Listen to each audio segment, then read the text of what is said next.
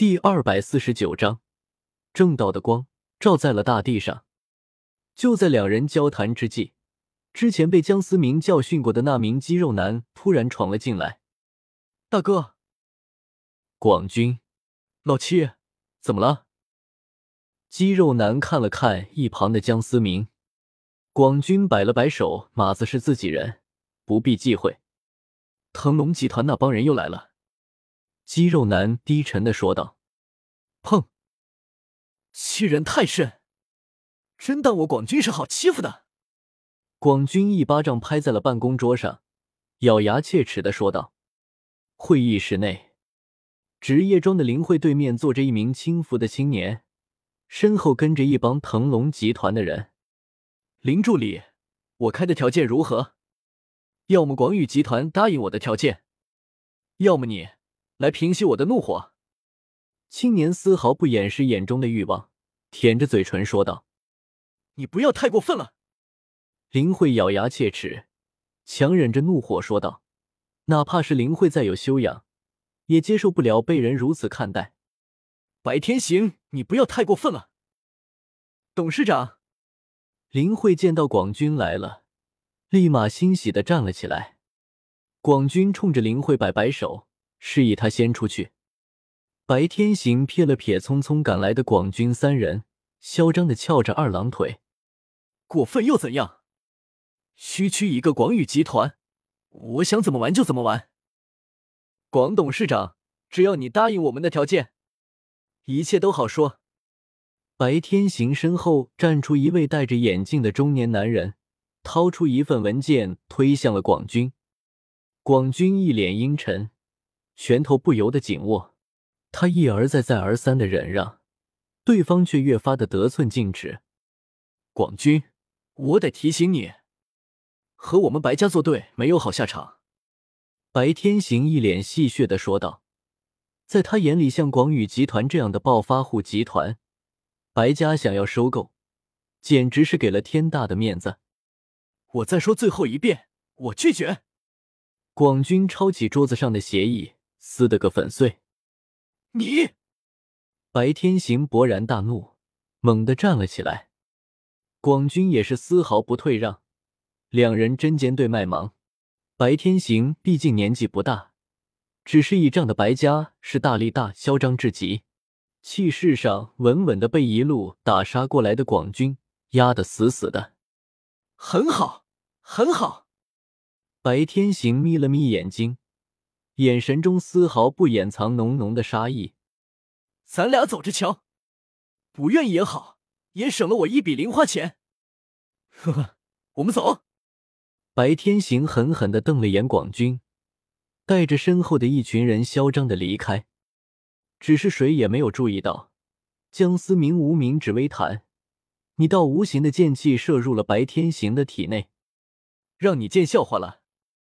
广军有些尴尬的冲着江思明笑了笑，江思明笑着摇了摇头，拍了拍广军的肩膀，也在其体内留下了一道剑气，只是这道剑气只留给广军保命用的。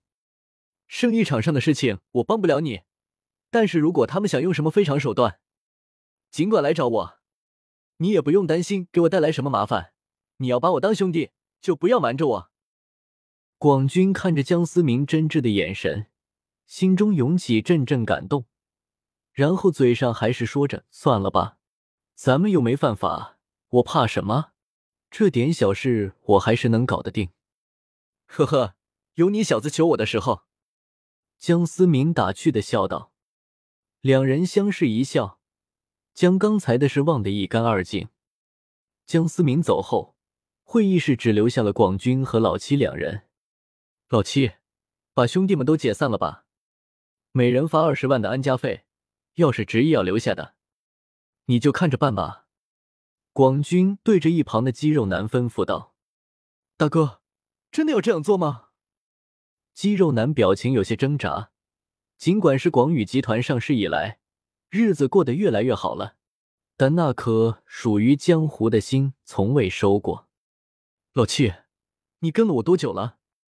广军坐在了椅子上，点了一根烟。七年了。若不是当初大哥救了我一条命，我老七恐怕不死也是个残废。老七这条命永远是大哥的。”肌肉男慷慨激昂的说道：“他是打心底里服广军。”广军听到老七这般说，有些叹息的摇了摇头。老七这样的性格只适合江湖上的生活，和现在的广宇集团已经显得有些格格不入了。老七啊，我知道你的性格，你要是想离开，我绝不拦。但是三不沾是我的底线，否则我一定会亲自清理门户。广军警告的说道：“大哥！”肌肉男扑通一声跪倒在广军的面前：“你走吧，你的心已经不在这了。去财务那领五百万，咱们的缘分也算是到头了。”广军站了起来，转过身去，眼神中有些不忍的看向窗外：“大哥，保重！”咚咚咚，随着肌肉男渐行渐远的脚步声，广军总是有些不忍的闭上了眼睛。对于这个跟着自己去年的兄弟，还是有着深深的情谊。老七，广宇大厦外，江思明悠闲的吹着口哨，血煞之气，有点意思啊。江思明望着大厦顶上那团阴霾不散的血红色雾气，此刻倒是有些期待了。终于要第一次和这个世界的修炼者来一次正面的较量。江思明走向了自己那辆紫色的迈凯伦，却发现只可已经有三五个青年靠在了自己的车上，甚至还有一个嚣张的一脚踩在了迈凯伦的引擎盖上。其实我是沙雕集团的董事长，这是我的迈凯伦。绿毛青年一脚踏在了迈凯伦的引擎盖上，嚣张的说道。黄毛少女一把推开搂着的杀马特青年。冲进了绿毛青年的怀里。我不爱你了，我喜欢单手能开迈凯伦的男人。绿毛男嚣张的指了指杀马特青年。辉煌时刻谁都有，别哪一刻当永久。一旁正在拍摄的另一名青年手机及时的响起了正道的光，照在了大地上。一旁看着正嗨的江思明，此刻有些哭笑不得。没想到这种事情竟然能被自己碰上，简直是太奥利给了！你他妈笑什么，穷逼！原本一旁看热闹的江思明突然顿了顿，看了看四周，有些疑惑的说道：“你在跟我说话？不是跟你说，跟谁说？你个穷逼，开得起迈凯伦吗？小爷我随便拍个段子就几千万点赞，长得帅了不起。”照样是个穷鬼，还敢笑我？绿毛男越说越起劲，仿佛自己是人上人一般。其他几名青年也是向着江思明投来了嘲笑的目光。江思明差点被逗乐了，这难道就是传说中的精神小伙？这种三观真的是刷新了江思明的认知。江思明先不追究对方踩了自己的车。自己就看两眼，笑了几声，对方竟然就如此的辱骂自己，说好听点是道德败坏，难听点就是脑子有病。江思明真心没想到，只存在于电视剧中的情节，今天还真的被自己碰上了。熊逼，很好，那你现在可以把脚从我的车上挪开了，否则你赔不起。江思明表现的风轻云淡。丝毫没有慌乱。你的车，就你。几名精神小伙仿佛是听到了什么不可思议的笑话一般，笑得更加的猖狂了。救我！迈凯伦的车灯突然的闪了闪，踩在上面的绿毛男吓了一跳。江思明此刻手中的车钥匙显得格外的刺眼，正道的光照在了大地上。也不知道是不是负责拍摄的那名精神小伙按错了键，这首脍炙人口的歌再次响了起来。